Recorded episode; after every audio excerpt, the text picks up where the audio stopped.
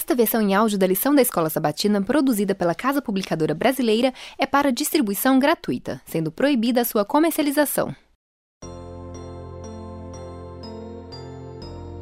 Lição 7, 5 a 12 de novembro. Castigo retributivo.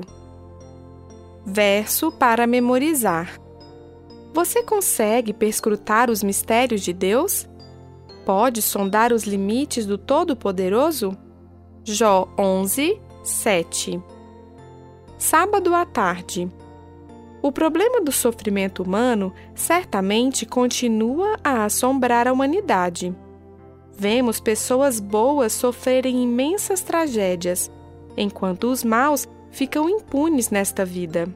Há alguns anos foi lançado um livro cujo título é Por que coisas ruins acontecem com pessoas boas? Ao longo dos milênios, essa foi uma das diversas tentativas de se chegar a uma resposta satisfatória para o problema. Bem, não deu certo. Muitos outros escritores e pensadores têm escrito sobre suas lutas para aceitar o sofrimento humano. No entanto, parece que eles não encontraram as respostas certas.